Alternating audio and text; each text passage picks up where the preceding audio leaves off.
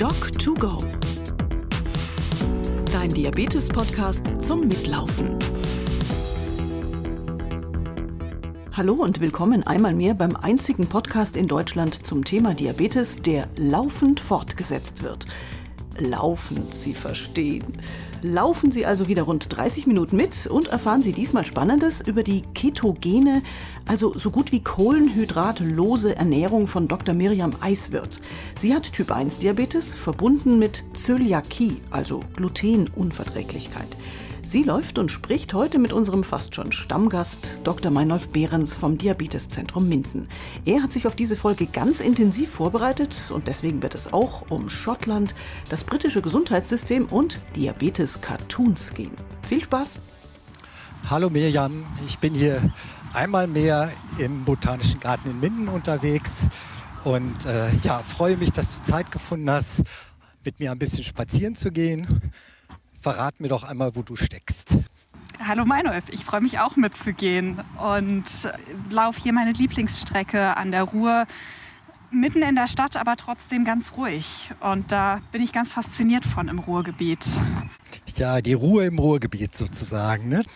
Ja, Mirjam, du bist äh, Sprachwissenschaftlerin, hast in Edinburgh studiert und auch promoviert und hast natürlich auch ein Diabetes, so wie das immer bei unseren Sprachpartnerinnen und Sprachpartnern ist.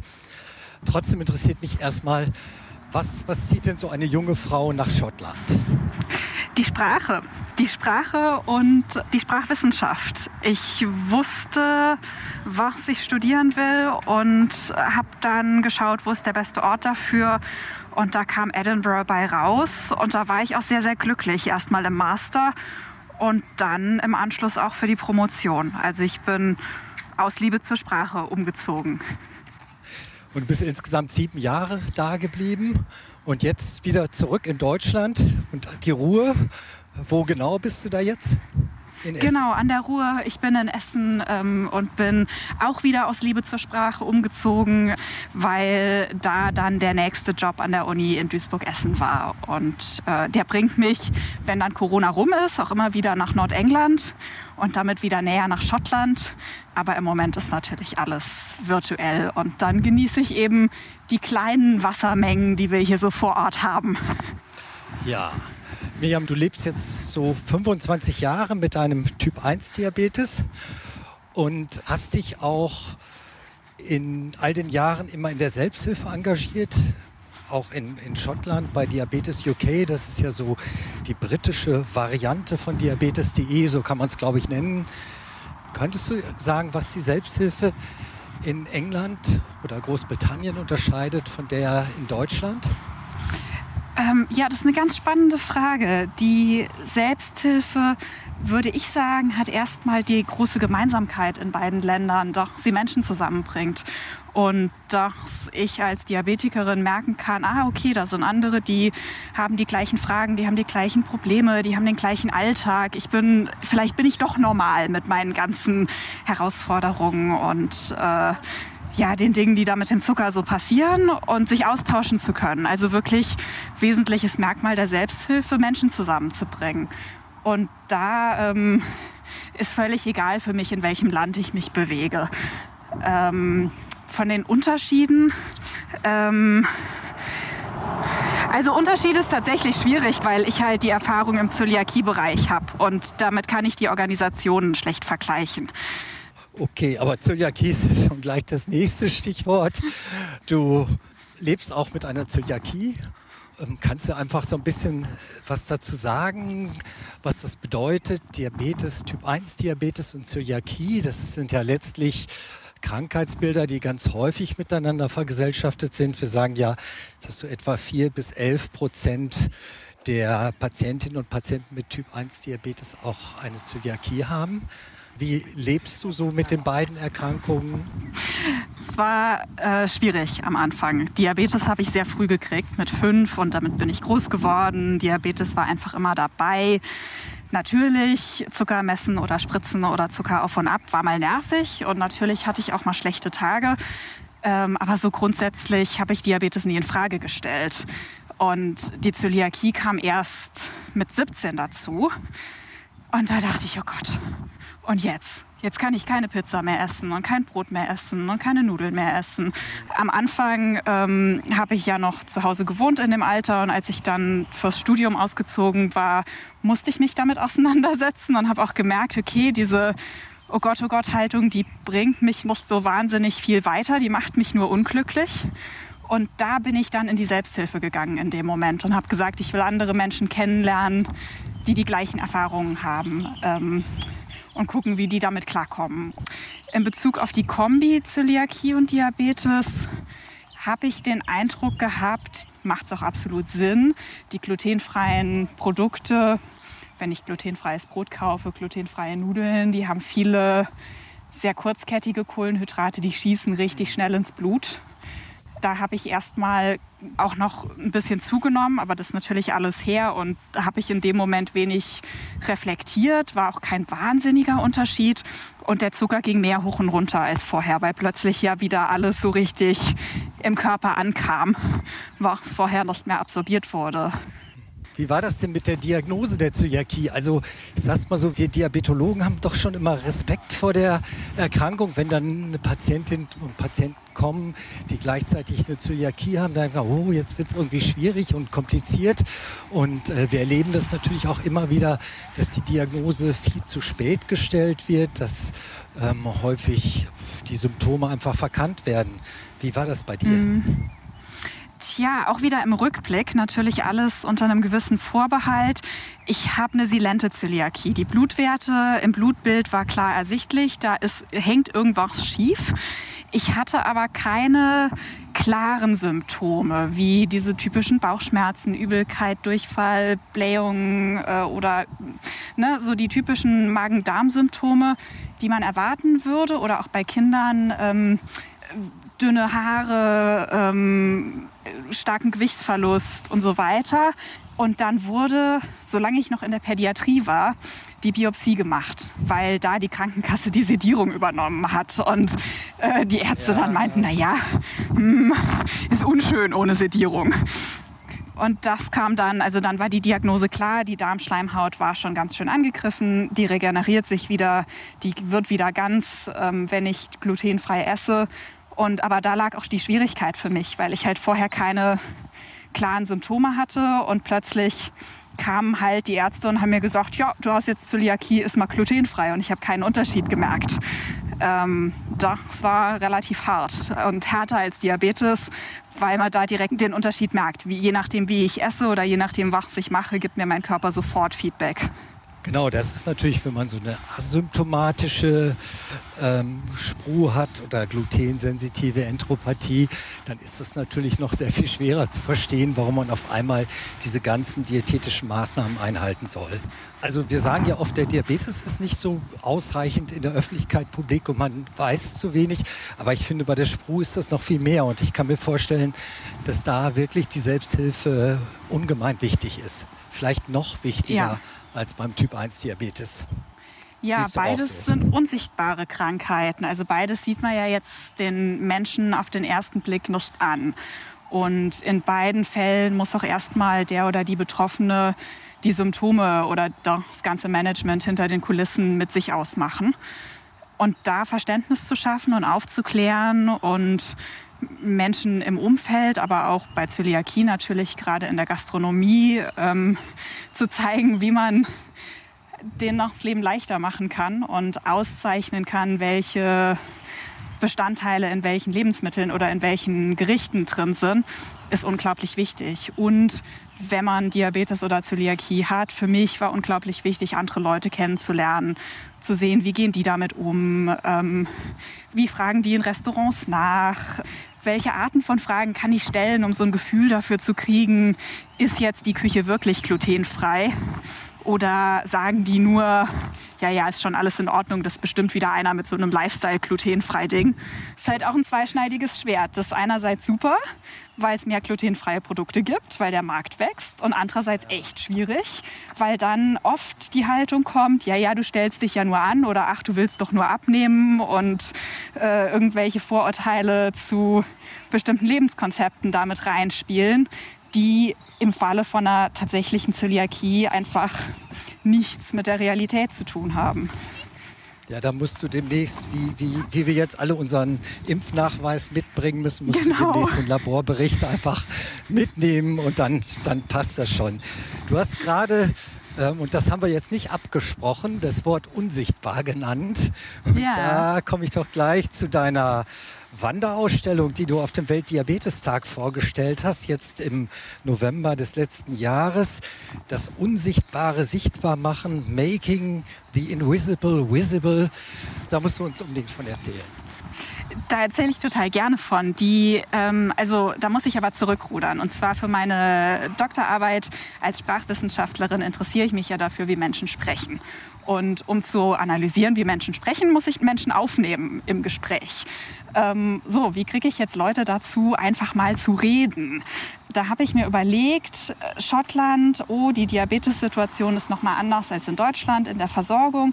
Mich würde interessieren, welche Geschichten die Menschen da so zu erzählen haben und was gut läuft und weniger gut läuft. Und dann idealerweise auch mit diesen Ergebnissen mit Diabetes UK zusammenzuarbeiten, mit der schottischen Regierung zusammenzuarbeiten, um die Dinge, die gut laufen, hervorzuheben und zu sagen, davon brauchen wir mehr und aber auch aufzuzeigen, hey, hier muss was geändert werden.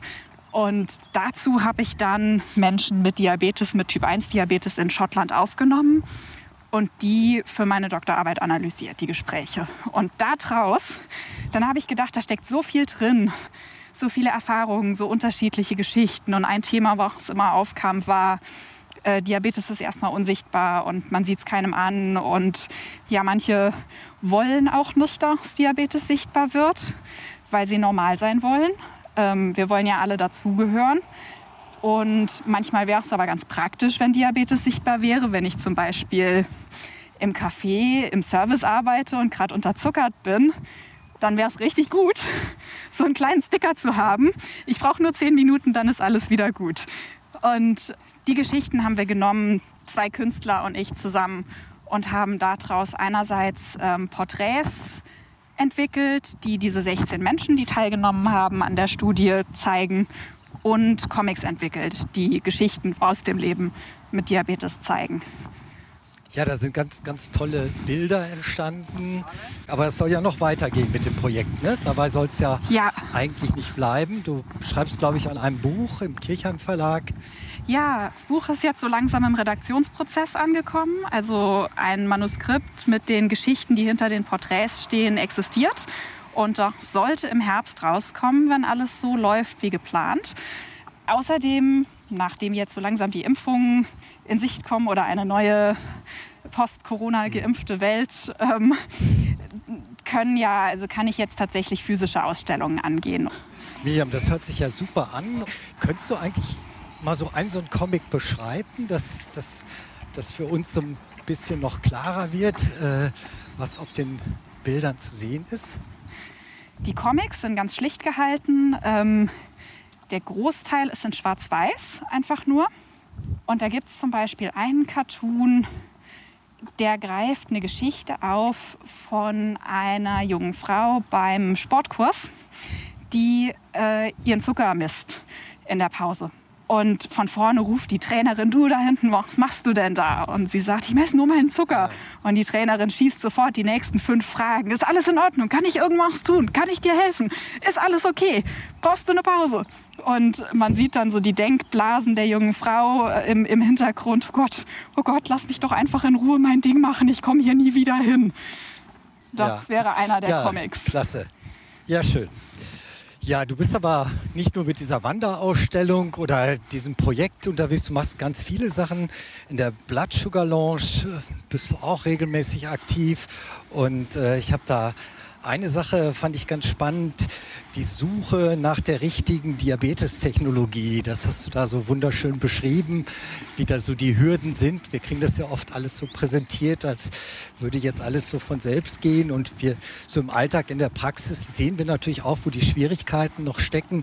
Und ich finde, du hast mir da wirklich aus dem Herzen gesprochen mit deiner Beschreibung, wo es dann doch immer gehakt hat frag mal einfach, wo bist du jetzt gelandet? Bei welchem System? Oder wie, wie steuerst du deinen Diabetes jetzt?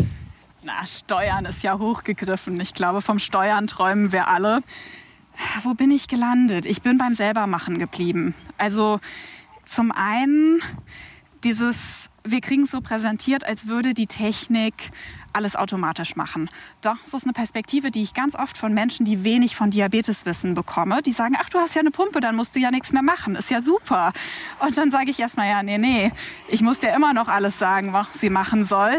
Ich muss immer noch die Entscheidungen treffen. Auch es ist natürlich ungleich flexibler und ähm, praktischer als früher mit dem Spritzen, aber die Arbeit muss ich trotzdem noch machen. Und die Loop-Systeme, die existieren, sind nur so gut wie die Daten, die reingehen. Also ich brauche richtig zuverlässige Sensordaten, um auch einen zu, zuverlässigen Loop laufen lassen zu können. Und äh, da war ich mit dem System, was ich genutzt habe, weniger zufrieden, weil ich es zu ungenau fand und mich die ständige Kalibrierung wahnsinnig gestört hat. Und da habe ich dann tatsächlich gesagt, nee, ich fahre besser, wenn ich das von Hand mache und wenn mein Management aus Ernährung und Sport besteht. Und da bin ich wieder hin zurückgegangen und habe mir ein Sensorsystem gesucht, das für mich deutlich genauer läuft. Aber ich fände auch spannend, wie du als Arzt dazu stehst, so viel Verantwortung an automatisierte Systeme abzugeben. Denn für mich war eine große Hemmschwelle, zu sagen, naja, wenn ich mich jetzt immer auf dieses System verlasse, wenn es dann mal ausfällt, dann ist ja alles nur viel schlimmer als vorher. Im Moment kenne ich meinen Körper sehr, sehr gut und habe soweit alles im Griff, so, soweit man davon bei Diabetes äh, reden kann. Das ist schon fast anmaßend dem eigenen Körper gegenüber, denke ich oft. Ähm, aber wenn ich immer ein System machen lasse und mich da rausnehme, dann fehlt mir dieses Erfahrungswissen. Wie geht ihr damit um in der Diabetologie mit Schulungen, mit also wer bekommt wann, wie, warum so ein System und was passiert, wenn die ausfallen? Mhm. Also grundsätzlich ist es ja so, dass ähm, allein durch die Werbung oder Bewerbung der neuen Technologien immer wahnsinnige Erwartungen geweckt werden bei den Patientinnen und Patienten.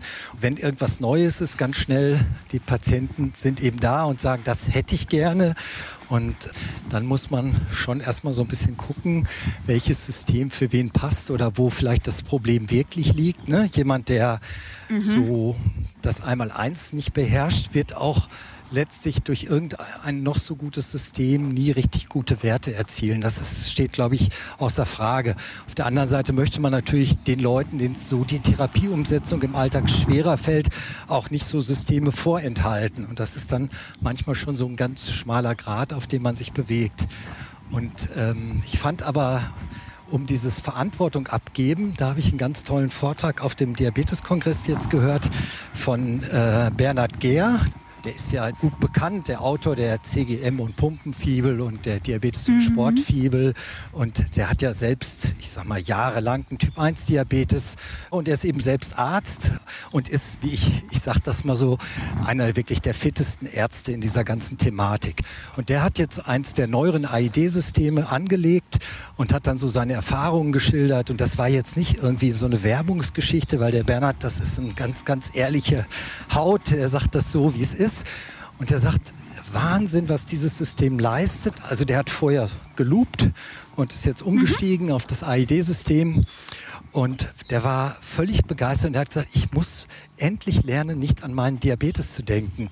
Und ja. manchmal, wenn ich dann doch dran denke, dann denke ich, jetzt macht das System Fehler und am Ende hat das System recht gehabt.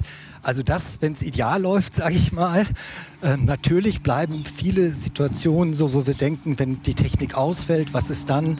Da müssen die Patienten gut geschult sein, das ist ganz klar. Und wir denken ja auch irgendwie, ja, wie können solche Systeme gehackt werden oder was auch immer alles an äh, denkbaren Szenarien ist. Aber ich fand das total gut, wie der Bernhard Gehr sagte, ich muss lernen, äh, meinen Diabetes etwas weiter abzugeben und nicht immer dran zu denken. Das kannte ich bisher nicht, hat er gesagt. Also fand ja, ich total doch, das kann toll. ich sehr gut verstehen.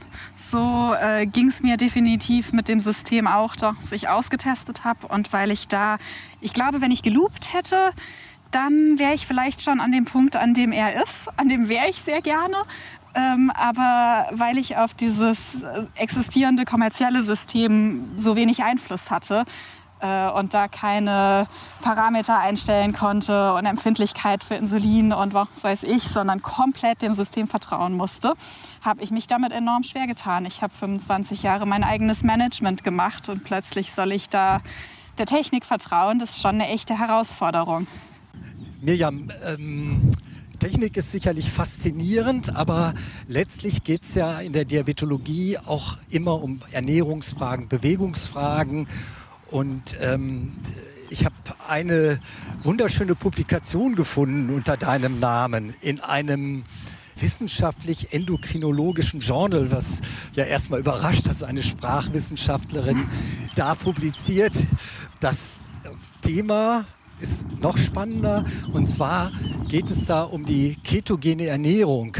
Und wenn wir Diabetologen ketogene Ernährung und Typ 1 Diabetes hören, dann schlagen wir oft schon die Hände vom Kopf und sagen, oh, oh, oh, die Ketoazidose kommt, das kann doch nicht funktionieren. Und wenn man deinen Artikel liest, dann klingt das super positiv. Du hast bist mit, glaube ich, 30 bis 50 Gramm Kohlenhydraten am Tag ausgekommen, hast deinen HbA1c-Wert mal eben von 7,5 auf 5,3 gesenkt, ich glaube in einem halben Jahr, drei Monate sogar. Ähm, wie bist du überhaupt auf die Idee gekommen, ähm, das mal auszuprobieren, zum einen? Und ähm, wie gelangt man dann in so ein Journal? Endocrinology, Diabetes and Metabolism? Ja, ähm, ich musste Statistik lernen und ich war unglücklich mit meinem Diabetesmanagement. Doch, das ist die kurze Antwort. Und ähm, ich hatte, also mein HbA1 war immer so um die 7,5, der war nie unglaublich dramatisch äh, schlecht. Also so, war immer so, ja, ja, ist alles soweit in Ordnung. Aber als ich nach Edinburgh gezogen bin für die Promotion, bin ich nach einem halben Jahr etwa drei Kilometer von der Uni entfernt in eine Wohnung gezogen. Und dann habe ich angefangen, viel zu Fuß zu gehen, was sehr gut zu diesem Podcast passt. Also ich war davor so mittelmäßig sportlich aktiv und äh, da habe ich dann einige Situationen gehabt, wo ich Hypos hatte. Ich war nie bewusstlos, aber hatte zwei Momente, wo ich dachte, wenn ich jetzt fünf Minuten länger gewartet hätte mit Essen, dann hätte doch das Böse ausgehen können. Und da habe ich schon einen Schreck gekriegt. Und ich hatte einige Situationen, wo ich mich abends gerne mit Freunden treffen wollte und mein Zucker war zu tief oder zu hoch und ich war zu kaputt und ich war einfach super frustriert und dachte, nee, hier ist kein Zustand. So. Und dann musste ich halt auch Statistik lernen und ich bin sehr qualitativ in die Sprachwissenschaft reingegangen. Ich wollte verstehen, wie Menschen miteinander interagieren. Ich wollte keine Zahlen irgendwie berechnen und dachte also, okay, wie, wie lerne ich jetzt Statistik? Naja, dann mache ich doch mit mit einem Thema, was mir wirklich am Herzen liegt. Und zwar mein Körper. Und habe dann die Diabetesdaten gesammelt, also habe wirklich Zuckerwerte, Kohlenhydrate, Eiweiß, Kalorien, äh, Sport, Dauerart, wie intensiv und so weiter, habe ich über drei Monate dokumentiert. Und dann angefangen zu analysieren und geguckt, wo sind denn jetzt hier Zusammenhänge. Ähm, mein hochgegriffenes Ziel war eigentlich, dass ich mir irgendwie eine, eine, Funktion bauen kann, die mir sagt, wenn dein Zucker X ist und du jetzt so und so viel isst, dann brauchst du so und so viel Insulin, um bei einem guten Wert rauszukommen. Habe ich natürlich nicht also du, geschafft. Du wolltest dein eigenes ja. Closed Loop da bauen. So. Genau, und auch, es war halt noch 2015. Also da war das alles noch ganz, ganz am Anfang, äh, beziehungsweise da hatte ich auch tatsächlich von den Closed-Loop-Systemen noch nichts gehört.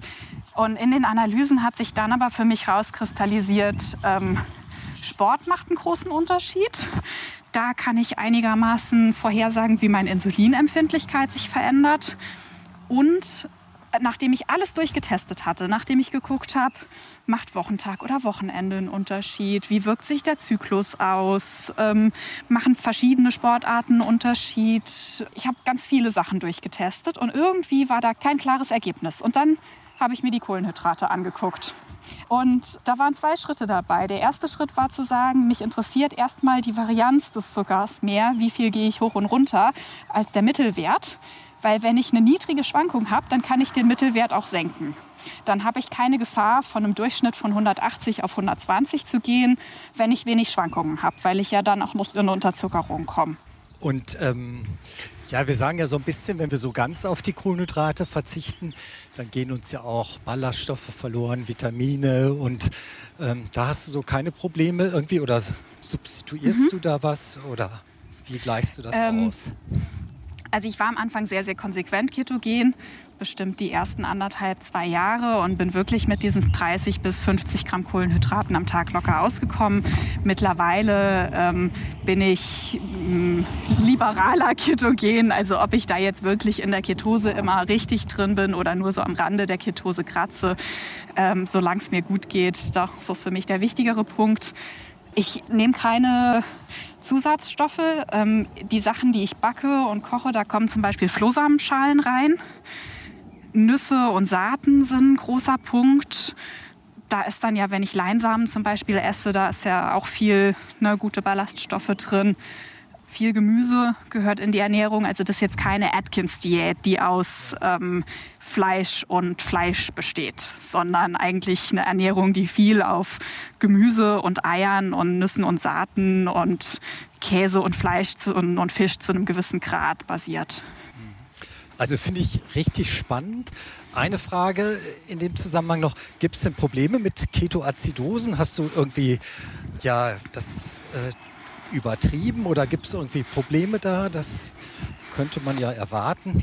Ja, nee, die Angst ist immer da äh, auf medizinischer Seite. Ähm, die ist ja. nachvollziehbar, weil ich mich ja natürlich bewusst dann auch ab und an in Ketonbereiche von irgendwie 1 Millimol äh, bringe zum Teil. Meistens bin ich aber eher bei 0,3 oder 0,5. Und ja ich war da nie in einer Ketoazidose drin. Ähm, ich achte darauf, wenn ich weiß, okay, jetzt esse ich gerade sehr konsequent ketogen, dann messe ich auch wirklich meine Ketone und, und habe da ein Auge drauf. Aber solange Insulin genug da ist, also ich schneide ja kein Insulin ab, sondern ähm, das ist eine ernährungsbedingte basierte Ketose und keine Insulinmangel-induzierte Ketose. Und die funktionieren ja unterschiedlich. Also Miriam, 30 bis 50 Gramm Kohlenhydrate, das sind ja drei bis fünf ähm, Kohlenhydrateinheiten. Ähm, ja, was bedeutet das denn praktisch für dich am Tag? Ähm, wo, wo, nimmst du denn die Kohlenhydrate zu dir? Das sind ja nicht die Gummibärchen dann. Genau, na, die kommen eventuell drauf, die machen dann vielleicht den Unterschied zwischen den 30 und 50 an einem schlechten Tag. Aber die Frage ist ja dann, was isst man? Ne? Wie sieht so ein normaler Tag aus? Und ich esse dann oft Rührei zum Frühstück mit zum Beispiel Champignons gebraten. War in Schottland natürlich super, so ein schottisches Frühstück. Und da sind gar keine Kohlenhydrate drin in dem Moment. Ich habe aber auch Brotrezepte und Brötchenrezepte, in denen dann fast keine Kohlenhydrate sind, sodass ich da mit einem herzhaften Belag auch mit vielleicht drei Gramm Kohlenhydraten zum Frühstück locker wegkomme. Mittags gibt es dann Gemüse. Und da sind, sobald man eine gute Portion Gemüse hat, also grünes Gemüse wie Brokkoli oder äh, alle möglichen Kohlvarianten, die haben dann im Endeffekt doch zwischen 4 und 6 Gramm Kohlenhydrate auf 100 Gramm. Das habe ich am Anfang völlig unterschätzt. Sprich, wenn ich da eine gute Portion Gemüse habe, dann habe ich schon mal schnell 15 Gramm Kohlenhydrate zusammen. Und äh, abends ja im Grunde oft ähnlich wie morgens und dann halt auch vielleicht Joghurt mit dem Müsli oder Joghurt mit Nüssen und dann eben Naturjoghurt, griechischen Joghurt. Der hat dann auch wieder dreieinhalb, vier Gramm Kohlenhydrate auf 100 Gramm und dann habe ich äh, so 12 Gramm Kohlenhydrate vielleicht zum Abendessen und dazwischen gegebenenfalls kleine Snacks, die aber vor allem aus Fett und Eiweiß bestehen. Und da ist dann der Spielraum zwischen 30 und 50 Gramm Kohlenhydraten am Tag. Ja, klasse. Also eigentlich soll ja immer bei unserem Podcast hier der Doktor den, den fachlichen Input geben. Ich lerne jetzt hier mal wieder ganz viel dazu. Also wunderbar und werde das, nein, das ist ein Thema. Wir haben das ja die kohlenhydratreduzierte äh, Kost bei Patienten mit Typ 2 Diabetes, die Logikost oder wie auch immer. Das ist ein riesiges mhm. Thema. Da achten wir auch sehr drauf. Und wir setzen auch bei Patienten mit Typ 2 Diabetes die, eine ketogene Ernährung in bestimmten Phasen zur Resistenzdurchbrechung ein. Aber ich muss sagen, so beim Typ 1 Diabetes, das habe ich heute gelernt. Wenngleich, ich glaube, Miriam, da sind wir uns einig, man sagen muss, da gehört schon viel Erfahrung zu, viel Körpergefühl. ein sehr gewissenhafter Umgang. Du sagst ja selbst, du misst die Ketone im Blut. Das machen ja die wenigsten. Und äh, das ist sicherlich keine pauschale Empfehlung, die man jetzt weitergeben kann. Mensch, alle, die mit Typ 1 Diabetes schwankende Werte haben, geht mal hin und lasst die Kohlenhydrate weg. Das kann sicherlich auch schief gehen. Ne? Genau, da würde ich auch sagen, auch es ist ähm, mir wichtig, die Option bekannt zu machen und zu sagen, ach, guckt mal auf die Kohlenhydrate und äh, traut euch zu experimentieren und vielleicht zu reduzieren, soweit ihr euch wohlfühlt und in Rücksprache mit euren Diabetologen. Und man muss auch gucken, wie fühlt sich denn mein Körper damit? Manche Menschen fühlen sich damit einfach unwohl. Genau, das lassen wir mal einfach so stehen, so stehen. dass da keine Missverständnisse aufsehen. Aber ein Thema, das müssen wir unbedingt noch anschneiden, das ist die, das Thema medizinische Betreuung von Menschen mit und ohne Diabetes in Großbritannien im Vergleich zu Deutschland. Ich habe auch mal ein halbes Jahr in England mein praktisches Jahr verbracht, dort in, im Norfolk and Norwich Hospital. Ähm, wie, wie, hast du die Versorgung oder die, die Systeme erlebt, National Health versus dem, ja, unserem System aus privaten und gesetzlichen Krankenkassen? Ja, sehr, sehr anders, ähm, sehr unterschiedlich. In beiden Systemen gibt es ganz viele tolle MedizinerInnen, die sich wirklich für die PatientInnen einsetzen. Ähm, in Großbritannien ist aber wirklich eine große Unterbesetzung da und Unterfinanzierung da. Und ich hatte zum Beispiel standardmäßig einen Termin von vielleicht zehn Minuten pro Jahr in der Diabetologie. Ansonsten lief alles über den Hausarzt, der natürlich vor allem Typ 2er hatte und mit jemandem mit Typ 1 und Pumpe. Es war schon sehr ungewöhnlich. Die Versorgung in Großbritannien ist nach den Health Boards geregelt. Also je nachdem, wo ich wohne, habe ich unterschiedlichen Zugang zu Technologie. Da habe ich auch keinen Einfluss drauf, keinen Anspruch. Ich konnte, als ich in Edinburgh war, sagen, entweder nehme ich das System, was sie mir anbieten, oder ich mache halt alles zu Fuß. In Deutschland, ähm, so sehr wir uns da über manche Themen auch zu Recht ähm, ärgern oder aufbegehren oder sagen, da muss was passieren, nehme ich schon wahr, dass wir in der Regel eine Wahl haben. Und dass wir eine recht gute Versorgung haben, dass wir eine intensive medizinische, diabetologische Betreuung haben, haben können, wenn wir wollen. Und dass auch unser Schulungsangebot hier grundsätzlich flächendeckend für die Typ 1er deutlich intensiver ist als in Großbritannien. Also da waren viele Dinge viel schwieriger als hier in Deutschland. Würde ich auch sagen, dass wir manchmal schon auf recht hohem Niveau klagen. Jo, Mirjam. Jetzt haben wir diesmal, das muss, muss ich natürlich sagen, eigentlich reden wir ja viel mehr über Bewegung. Das ist jetzt noch auf der Strecke geblieben glaube aber so in den letzten Podcasts ist das Thema auch wirklich gut beleuchtet worden. Und ich fand es jetzt mal richtig gut mit dir über diese vielen, vielen anderen Themen zu sprechen. Hat mir riesig Spaß gemacht. Und in Sachen mir Wanderausstellung auch. Und ketogener Ernährung bei Typ 1 Diabetes, da bleiben wir auf jeden Fall in Kontakt. Ja, gerne. Ja, schön. Gut, dann gehe ich jetzt noch ein bisschen impfen. Wir haben noch da Ach paar, ja. die geimpft werden müssen, aber die Kollegen haben mich jetzt gerade vertreten und äh, dann genießen wir das Wochenende.